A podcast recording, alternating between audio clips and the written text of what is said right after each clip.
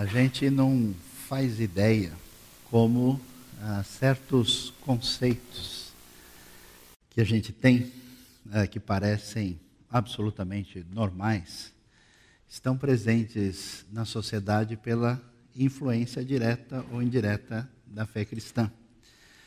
Hoje a gente vai refletir um pouco sobre um assunto talvez um pouquinho mais uh, complicado, que vai exigir a gente suar um pouco o cérebro, aproveitando o friozinho desses dias, né?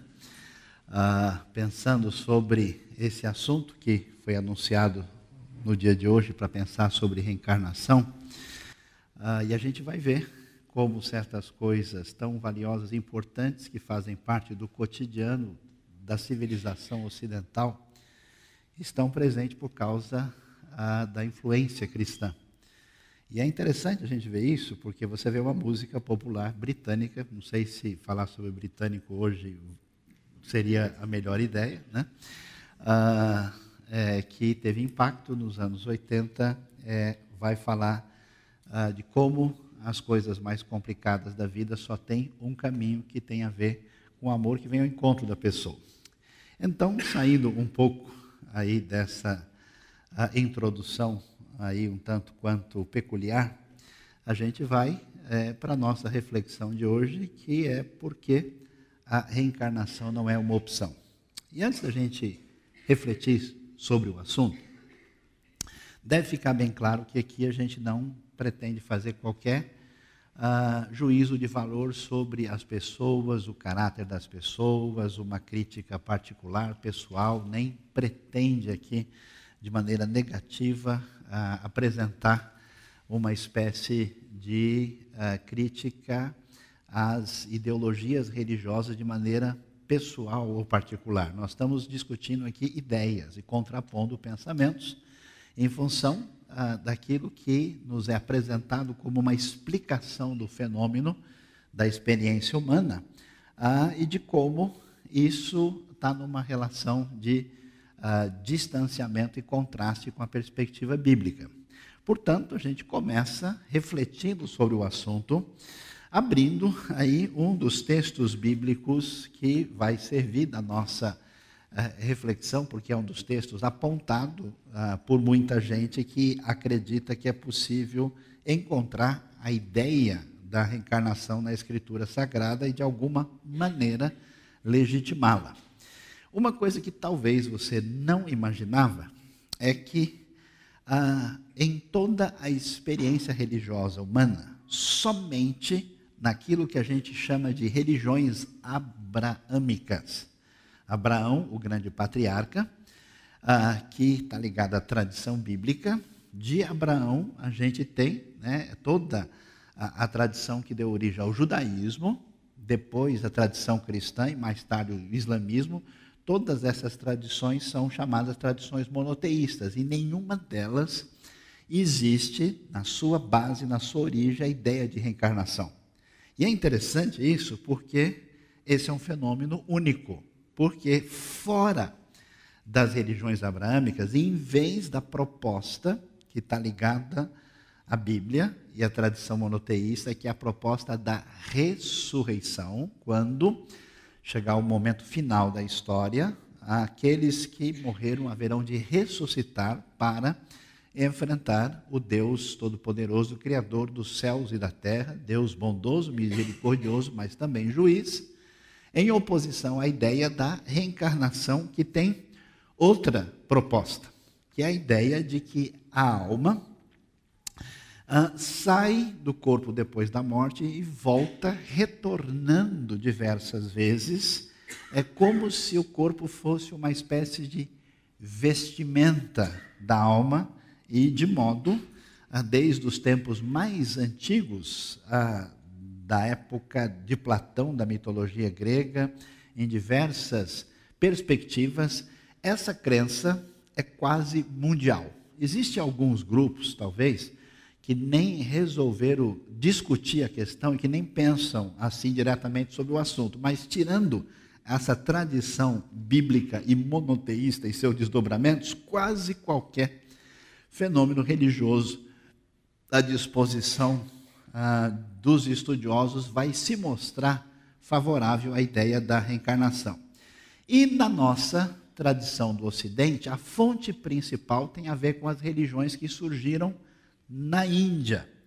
Ah, nós tivemos no mundo ocidental recentemente uma tendência a receber esse tipo de influência, especialmente a partir da influência direta de uma banda, de novo britânica, uh, mais conhecida como Beatles, porque esses uh, cantores pop uh, do universo britânico dos anos 60 se encantaram, né, num contraponto à cultura europeia, se encantaram com uma romantização da tradição indiana e trouxeram muito dessa influência para a cultura popular, inicialmente no mundo de fala inglesa e, consequentemente, para o mundo todo. Então, a ideia, a valorização, a perspectiva de que a reencarnação poderia ser uma resposta para as perguntas humanas, ela está presente no hinduísmo, na tradição budista, que começa na Índia e depois se espalha especialmente pelo extremo oriente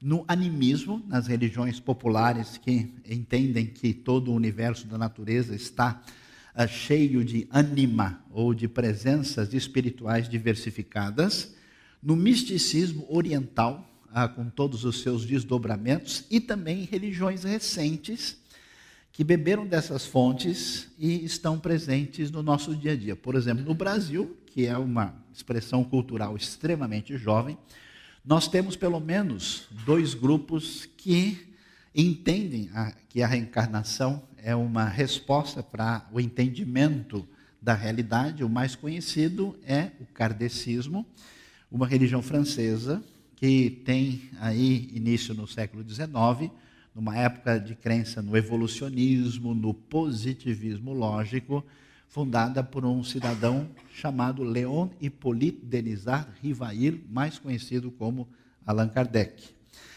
E também na tradição umbandista, que também ah, nas diversas variações aí ah, da tradição afro-brasileira também considera a reencarnação uma possível resposta para a experiência humana na história e diante do universo à nossa volta.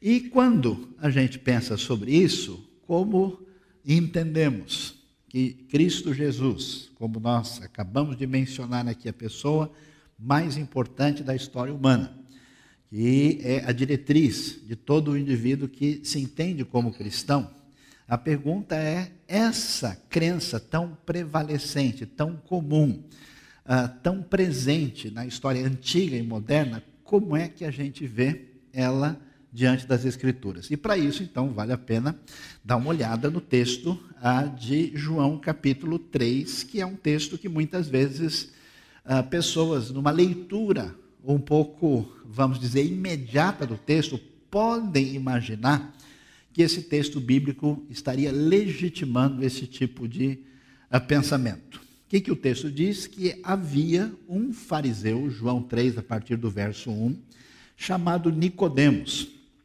uma autoridade entre os judeus. Ele veio a Jesus à noite e disse: Mestre, sabemos que ensinas da parte de Deus, pois ninguém pode realizar os sinais miraculosos que estás fazendo, se Deus não estiver com ele. Em resposta, Jesus declarou: Digo-lhe a verdade, ninguém pode ver o reino de Deus se não nascer de novo. Então, observem bem: Nicodemos é uma autoridade religiosa no contexto judaico. Deve ficar bem claro que a tradição judaica, baseada na Bíblia, nunca considerou a reencarnação como uma possibilidade ou realidade. É verdade que mais tarde, uh, ramos com influências diversificadas místicas muito posterior entraram no judaísmo e ah, hoje você vai dizer, puxa, mas eu conheci uma pessoa de contexto judaico que acha que isso é possível. Mas isso não vem da tradição original, isso entrou posteriormente, porque isso não é um pensamento bíblico, não é um pensamento hebraico.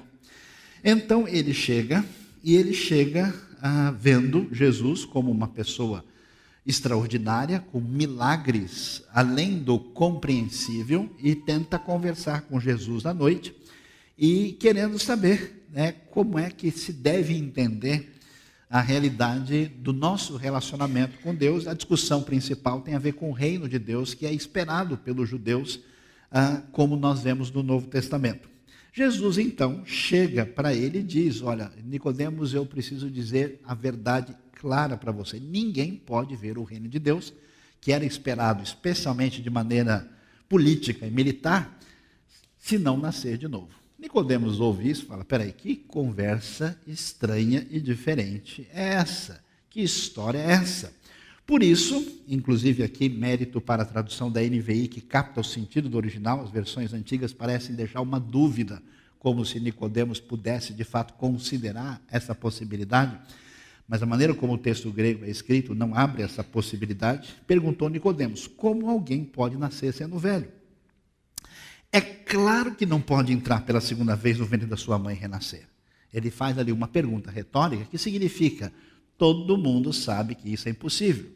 Ele não está abrindo a possibilidade para que uma pessoa venha nascer como um outro indivíduo. Ele diz: como assim nascer de novo?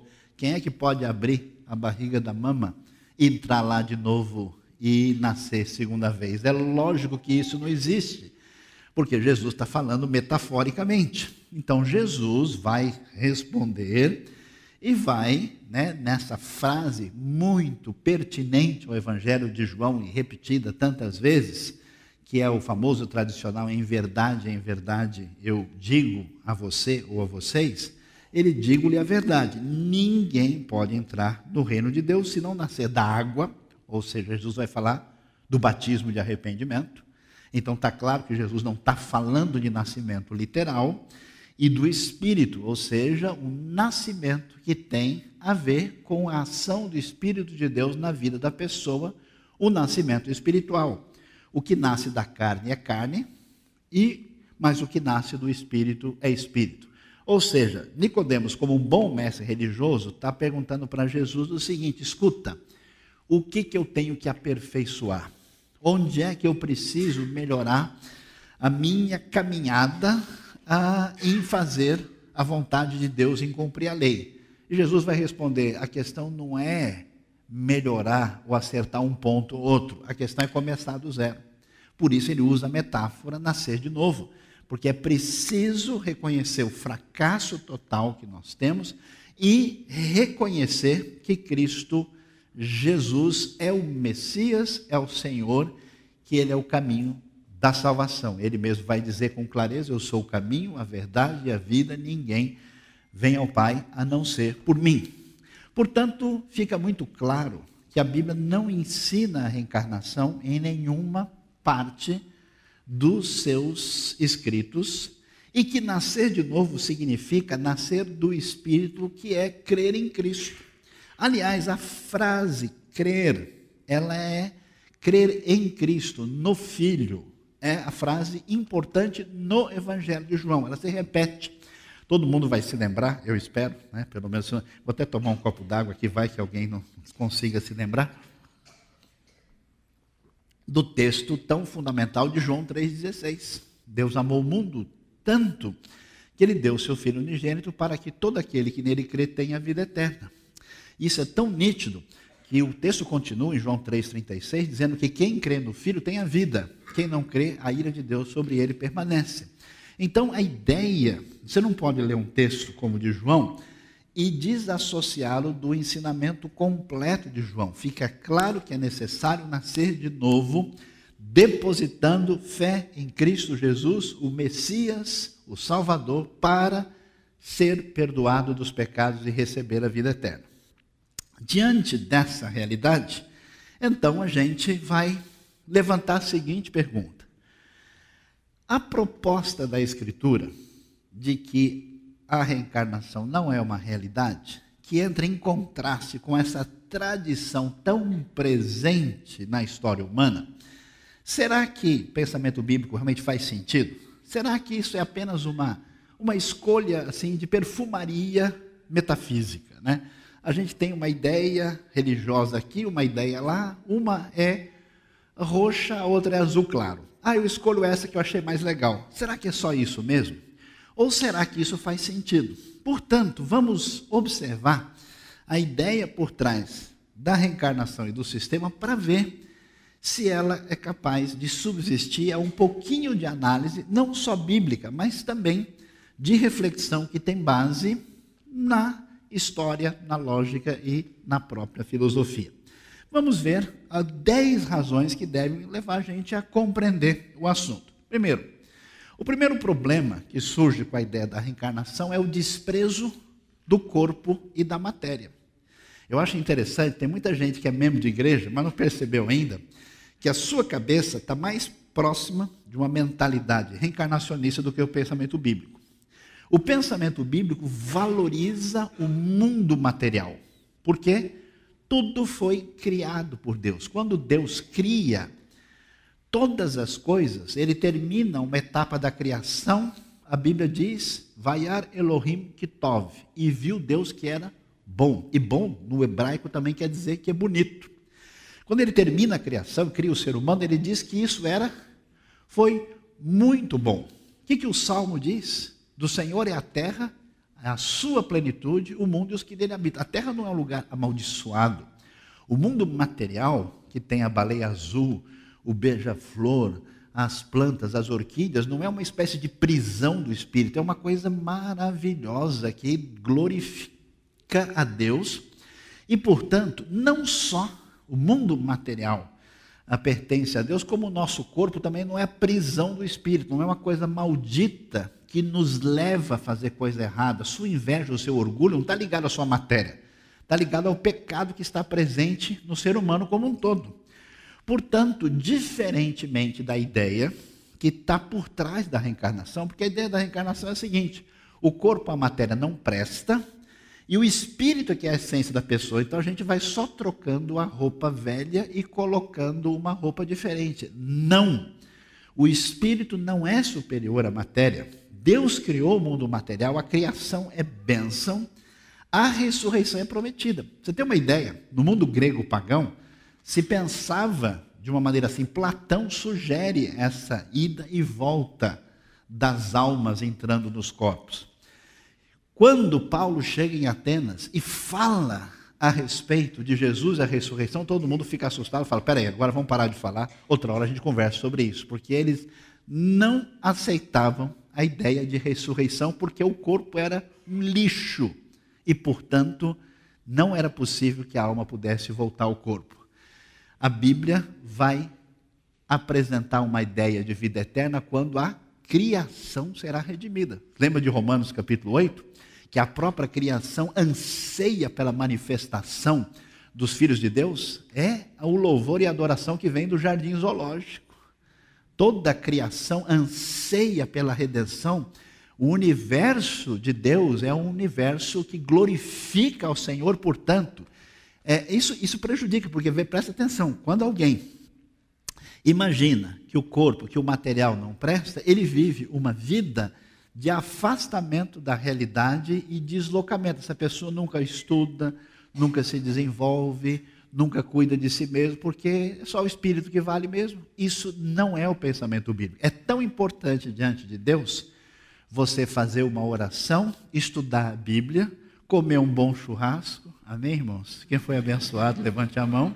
E estudar trigonometria. Amém, irmãos? Peraí, deixa eu tomar um copo d'água, que agora a coisa pegou pesado, né? Tudo isso faz parte da criação e isso tem a ver com o projeto de Deus para a humanidade. Portanto, quando alguém imagina o corpo como uma mera uh, roupa do espírito e o mundo material como uma prisão de uma realidade espiritual, ela nunca vai poder valorizar a vida do jeito que ela deve ser valorizada. Mas talvez uma das coisas mais complicadas que existe no pensamento que está por trás da ideia da reencarnação é a perda da identidade. Por quê? Porque você é uma pessoa especial. A Bíblia diz que Deus conhece cada um de nós. É tão bonito ler o Salmo 139, a dignidade humana, cada indivíduo, que Deus viu cada pedacinho sendo seu sendo formado no ventre da sua mãe. Você tem uma identidade e só você pode ser você. Se você não for você, quem será você? Portanto, seja você. Você é especial, né? A Bíblia detalha, diz que Deus até conhece, sabe, quantos fios de cabelos tem nossa, na nossa cabeça. Em alguns casos, inclusive, é mais fácil, a gente consegue descobrir também, mas no caso de Deus, ele consegue saber de todos. Isso é muito valioso. É, nós não somos uma metamorfose permanente. Porque a sugestão da reencarnação é que você vem e volta e você nunca é ninguém. Você não tem identidade. Você foi uma pessoa, você, qual pessoa, onde é que está a sua essência? Não tem. É uma gelatinosa mudança onde a sua identidade permanece absolutamente indefinida.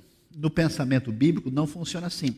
Na raiz do pensamento de onde a reencarnação veio, o indivíduo como tal não tem valor diante do todo. No misticismo oriental, a ideia é que a pessoa vai reencarnando, reencarnando, até que ele se joga dentro do uno absoluto e ele desaparece. A ideia dessa espiritualidade é apenas aniquilar a si mesmo. Na Bíblia, não. Você é importante. Você é um ser humano feito à imagem e semelhança de Deus e objeto do amor profundo de Deus. É muito diferente.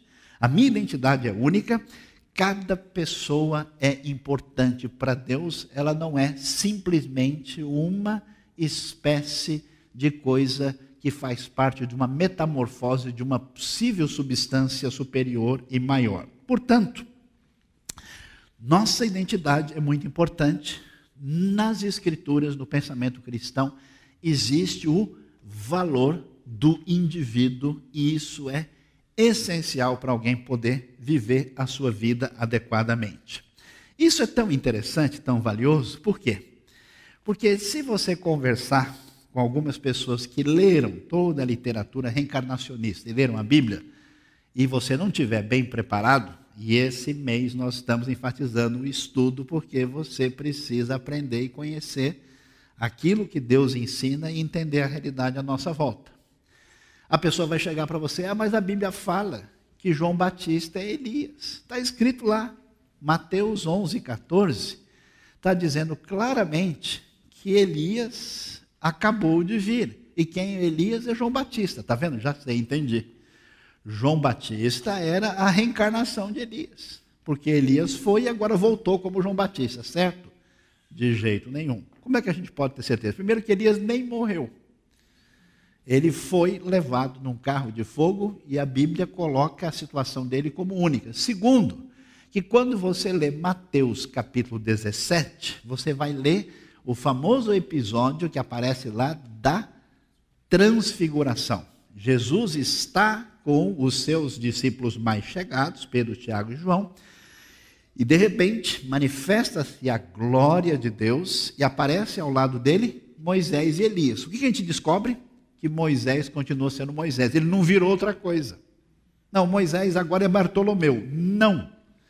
Moisés é Moisés depois de tantos séculos. Ele não virou outra coisa. E Elias, quem é? Continua sendo Elias. Portanto, Elias não pode ter vindo em João Batista, que o João Batista pregando no deserto e perseguido por Herodes.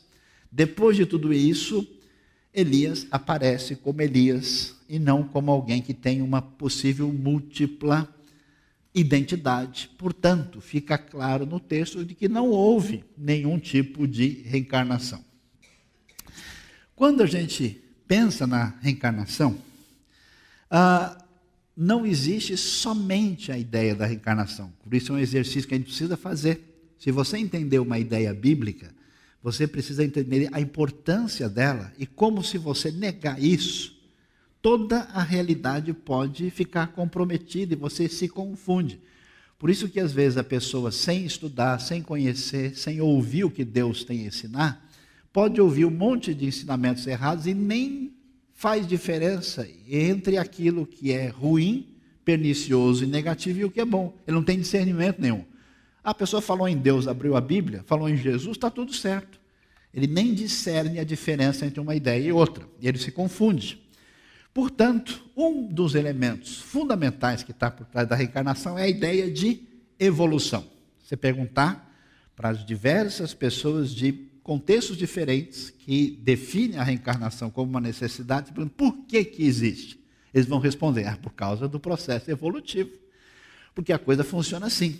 A pessoa vem, ele paga as multas, os atrasos dele, ele faz aí pontuação positiva para a próxima jornada, para o próximo voo, e com isso espera-se que as coisas estejam melhorando e evoluindo para uma direção cada vez melhor. Meus queridos, sem querer ser excessivamente crítico, é muito difícil a gente acreditar que a humanidade está evoluindo de modo espiritual e, e, e, e, de maneira moral. É complicado, né? Lembra, se você pudesse ressuscitar aqui o seu bisavô e a sua bisavó e soltar ele aqui no nosso mundo para ele assistir um dia de televisão, ele certamente falou: Deixa eu voltar, né? Estava mais tranquilo do outro lado, porque não tem condições. É muito. É, é necessário o excesso de fé para a gente imaginar que esse possível processo de evolução moral e espiritual está presente no nosso mundo. Imagina, nós estamos hoje num mundo onde nós temos uma epidemia de violência em toda parte. Hoje, né, eu, eu me lembro, não faz tanto tempo, que eu conversei com uma a, a senhora é, que nasceu no começo do século XX. E eu estava contando, conversando sobre as novidades que nós temos hoje, essa, essa diversidade sexual dos nossos dias. Um dia eu estava lendo uma reportagem que falava que tem 11 tipos de sexo. Quando eu estudei, quando era criança, eu sabia que tinha dois. Houve uma inflação sexual absurda. E eu tentei conversar com ela se eu sabia que existe esse tipo de coisa e tal. Ela falou: Olha, eu só depois de 40 anos de idade é que eu acreditei que isso não era brincadeira. Pois é, hoje, uma epidemia mundial chama-se pedofilia. Que mundo louco que a gente vive. É uma loucura. É difícil demais. O oposto que a gente verifica, não é possível imaginar que existe uma evolução, como acreditavam as pessoas do século XIX, automática no mundo, na experiência humana e na civilização. Esse processo de reencarnação associado à evolução está ligado com uma ideia que é muito conhecida e chamada de karma. Karma, que eu explico, não é tão complicado aí. Né? E qual é essa ideia de karma? A ideia é a seguinte: que as coisas ruins e erradas da nossa vida nos dão uma espécie de situação de débito, de carga negativa que atinge a vida que você tem agora. E que as coisas boas te dão pontuação de modo que você tem uma vida melhor por causa do que você fez na outra. Aliás, isso é tão complicado, por exemplo, que numa sociedade como na Índia, onde esse pensamento de fato está presente, as pessoas nascem e a classe social na qual elas nascem é interpretada em função de uma pretensa vida bondosa anterior. E por isso é uma coisa complicada que todo mundo faz um esforço para melhorar a, a situação a, socioeconômica do país, não se admite que uma pessoa que está numa classe inferior melhore de vida porque ele está pagando a dívida do passado. E uma pessoa que está na classe superior, ele está simplesmente destinado a viver daquele jeito, ponto. Então é muito complicado, porque nesse tipo de pensamento, que é uma, um sistema mecânico de troca, não há lugar para nenhuma salvação divina, porque a pessoa faz, ou deixa de fazer, ou faz errado, acumula ponto ou perde ponto. E nesse processo não existe perdão. Eu me lembro, não faz tanto tempo eu conversando com uma pessoa que tinha esse tipo de pensamento como base da sua compreensão do mundo, e eu fui conversando com ele e ele disse: é, de fato, não existe perdão. E eu falei: por que, que não existe perdão? Ele falou: porque assim, o que você faz, você paga, ou aqui ou mais tarde. E o que você faz de positivo, você ganha. Então, num sistema que praticamente Deus não existe nem interfere. Eu achei muito interessante, porque eu conheci um senhor que, durante um tempo, fez parte de diversos estudos bíblicos que a gente fazia em casas de pessoas que não eram cristãs. E ele a vida toda pensou assim. E aí um dia eu conversei com ele, como é que está a sua maneira de entender as coisas? Ele falou, olha, tem um negócio que mexeu muito comigo. Eu falei, o que foi? Quando a gente leu as coisas sobre Jesus, esse negócio de perdão e de amor imerecido, eu nunca tinha pensado profundamente com isso, sobre isso, e de fato, eu pensei no sistema que eu estava acostumado a pensar, lá não existe isso. E isso mexeu com a minha vida, com o meu coração, porque esse negócio de perdão e amor é forte e é bonito demais. Mas no sistema reencarnacionista, cada um salva a si mesmo. A coisa funciona com o um universo mecânico, uma realidade impessoal. Isso é tão importante a gente descobrir e saber. Deus não é uma força, Deus não é uma energia, Deus não é um negócio forte que a gente manipula. Deus é alguém. E disse então o Senhor Deus a Abraão: Disse o Senhor Deus a Moisés: Amarás o Senhor teu Deus de todo o teu coração e o teu próximo. A relação é interpessoal. Deus é alguém. Não é possível que o ser humano seja uma pessoa e o ser superior seja uma espécie de força cósmica que não tem pessoalidade, não tem o um mínimo sentido. É contraditório. Imagina que nós temos características superiores ao Senhor do universo. É loucura. Por isso a chamada de Deus é para esse relacionamento pessoal. Ninguém ama a eletricidade. Se fizer isso, vai levar um grande choque. Né? Ninguém pode se apegar ao magnetismo, vai ficar grudado, não vai resolver a situação. Não existe nessa mecânica, nesse universo, um Deus pessoal e amoroso. A coisa funciona na base dessa sistemática complicada. Agora, a coisa complica mais quando a gente bota a roda para funcionar. Porque a ideia do karma, no fundo, no fundo, se a gente prestar atenção, ela tem uma maneira de pensar que leva à contradição. Quer ver? Vamos entender bem. Se a gente perguntar para quem entende que a proposta reencarnacionista explica a vida e a experiência humana, você pergunta por que, que essa pessoa tem uma doença genética? Por que, que a criança nasceu com esse problema? Por que a pessoa tem uma perna defeituosa? Ele vai responder claramente: ó, isso tem a ver com a outra vida, que essa pessoa agiu de maneira incorreta e indevida, e agora ele está sofrendo para pagar os erros do passado. Bom, vamos lá. Se é verdade que o sofrimento que a pessoa tem é importante e valioso, e que ele precisa dele para pagar os seus erros, logo eu não devo ajudar essa pessoa, porque ele para de pagar a dívida do passado.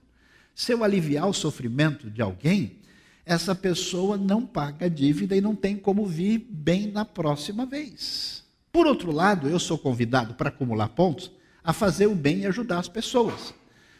Se eu faço isso, eu acumulo ponto e volto bem. Mas eu ajudando a pessoa que está lá machucada e doente, eu tiro a oportunidade de pagar a dívida. Se ele está com a perna ruim e eu quebro a outra, ele paga tudo, ele volta melhor. Então o sistema não se encontra. A ideia é complicada. Se o sofrimento é castigo, não deveria haver lugar para misericórdia. A caridade, no fundo, no fundo, não faz sentido, já que o sistema é meritório, a coisa não se encaixa. Né? Eu me lembro que, uma conversa simples e tranquila, conversando com alguém que estava ardorosamente defendendo o sistema, eu propus essa pergunta para ele, ele falou: é, bom, então, é, eu não tinha pensado por esse lado. Né? Ele teve que reinicializar o sistema e tentar achar uma resposta. Aí ele falou assim: ah, mas só o fato da pessoa estar tá ali precisando, acho que já está pagando um monte de coisa, porque realmente representa um problema difícil de ser respondido. Né? E, aliás, uma coisa interessante: se você pensar bem e raciocinar, você fala, Fulano, por que, que a pessoa tem esse problema? Ele vai responder: esse problema se explica na outra vida. Agora, mas por que, que na outra vida a pessoa teve um impulso mal e foi lá e deu um tiro e matou o outro? Bom, qual é a resposta? Está na outra vida. Mas por que na outra vida teve isso? A resposta está. Ou seja, a batata quente está aqui, você joga no banco de trás, vai lançando, vai lançando. Vai ter que chegar um dia que alguém fez o mal por decisão própria. Bem-vindo à Bíblia.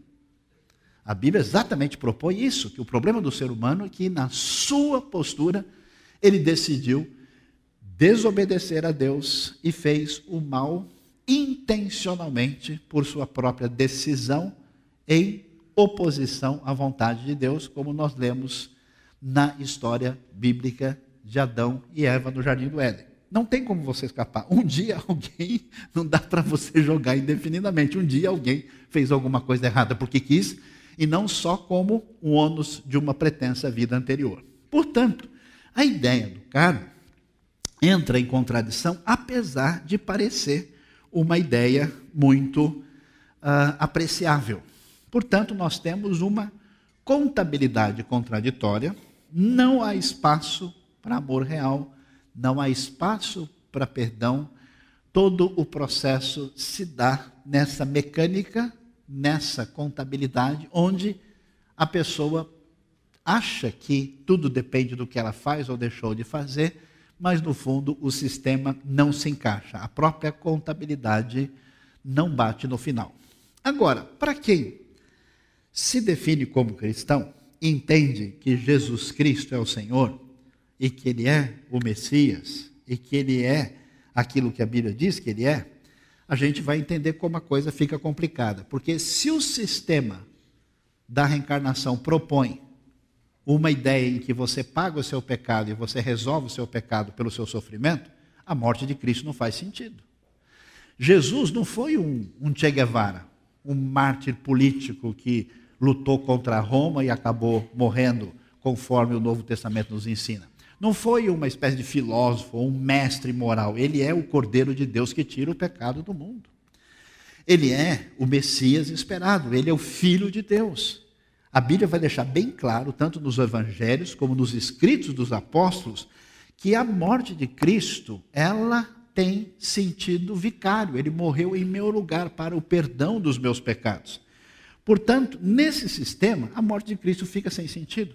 Ela é desnecessária. Jesus apenas morre como um mártir que é exemplo de uma boa conduta. Aliás, ah, Cristo Jesus, nesse sistema, não é Salvador, ele nunca vai ser visto como divino, ele é um pretenso espírito evoluído, que não é a proposta do Novo Testamento. Se eu me salvo por meio dessa mecânica, que sentido tem a morte de Cristo? As duas ideias são diferentes e elas, as duas não podem ser verdade ao mesmo tempo.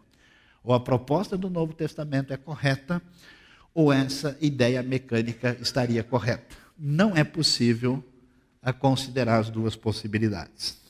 A outra coisa que chama atenção é o seguinte: se existe, de fato, uma evolução, através de um processo em que as pessoas vão e vêm e passam por esse processo de reencarnação, deveria se esperar que essa caminhada, que é uma escola de evolução e de aprendizado, que as pessoas se lembrassem do que aconteceu.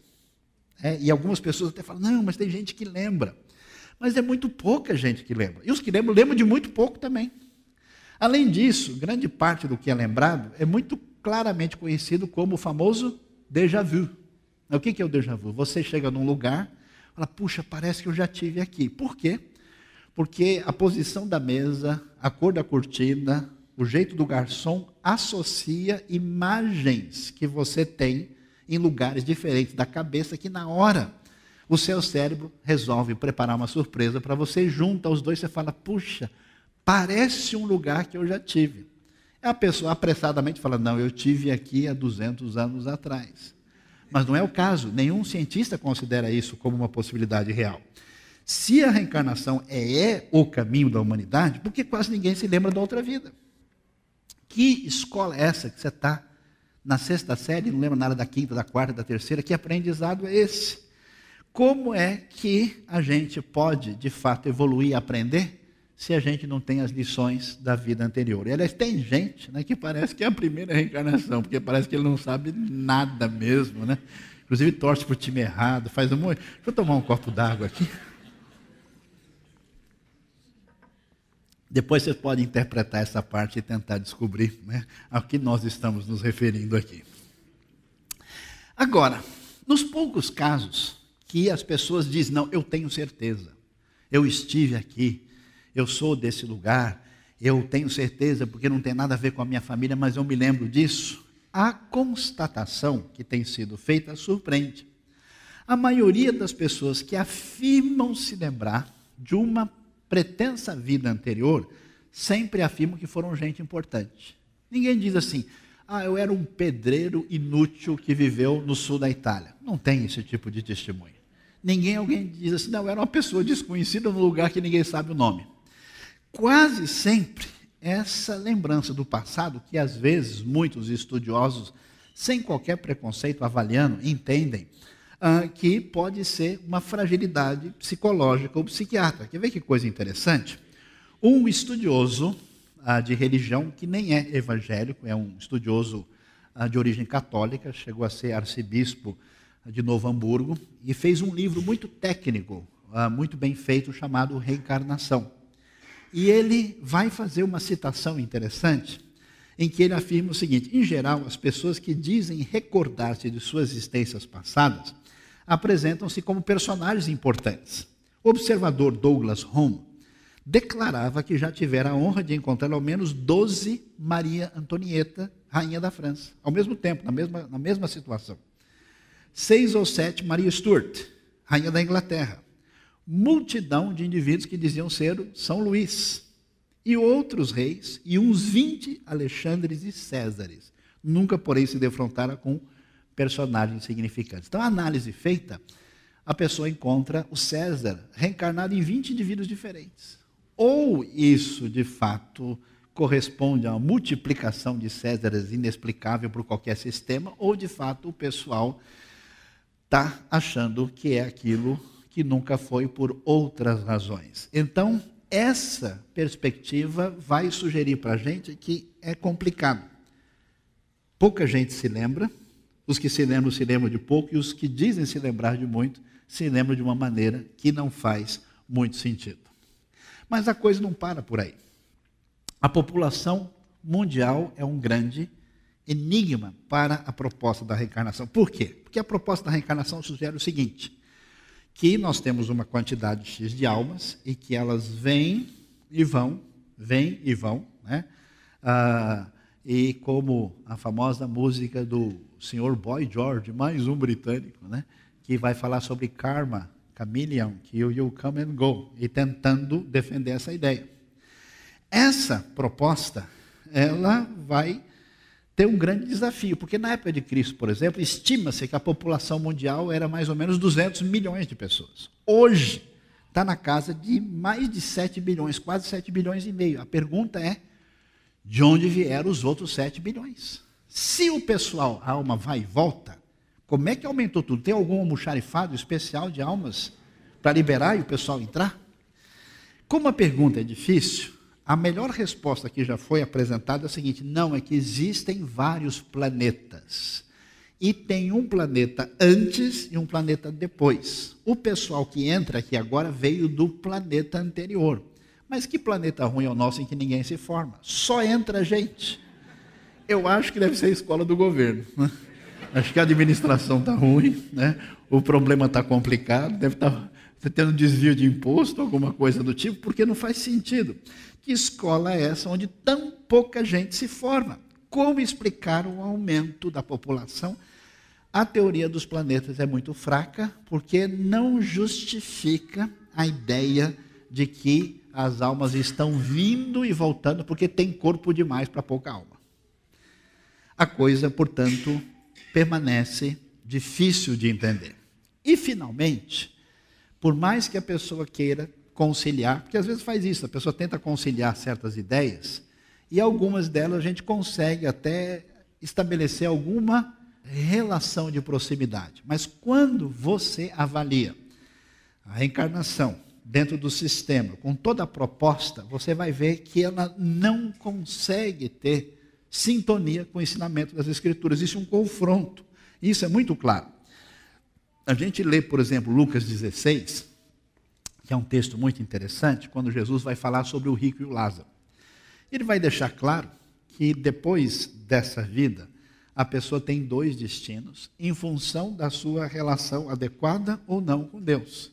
E contra aquilo que o pessoal que acreditava em justiça própria, Jesus vai mostrar que a pessoa que parecia ser a pessoa que tinha prosperado em função da sua justiça, do outro lado não está bem, e aquele que ninguém valorizava na terra lá acaba ah, sendo uma pessoa que mostra que foi alcançado pela graça de Deus. E lá na conversa, Então, o rico chega e fala: Olha, pai Abraão, é o seguinte, manda o Lázaro voltar lá para avisar minha família, para que as coisas sejam diferentes. E o texto de Lucas 16 diz o seguinte: que ele vai dizer, Não, pai Abraão, disse ele, mas se alguém dentre os mortos fosse até eles, os parentes do, do rico, eles se arrependeriam.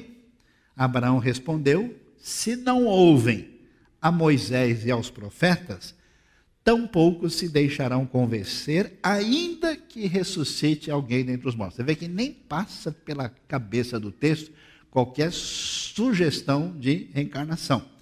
Aparece a ideia, ó, se voltar alguém, alguém dos mortos, ressuscitado e falar, eles não vão ouvir, porque só tem um caminho para alguém se aproximar de Deus, que é ouvir a palavra de Deus. Portanto, ouça a palavra de Deus.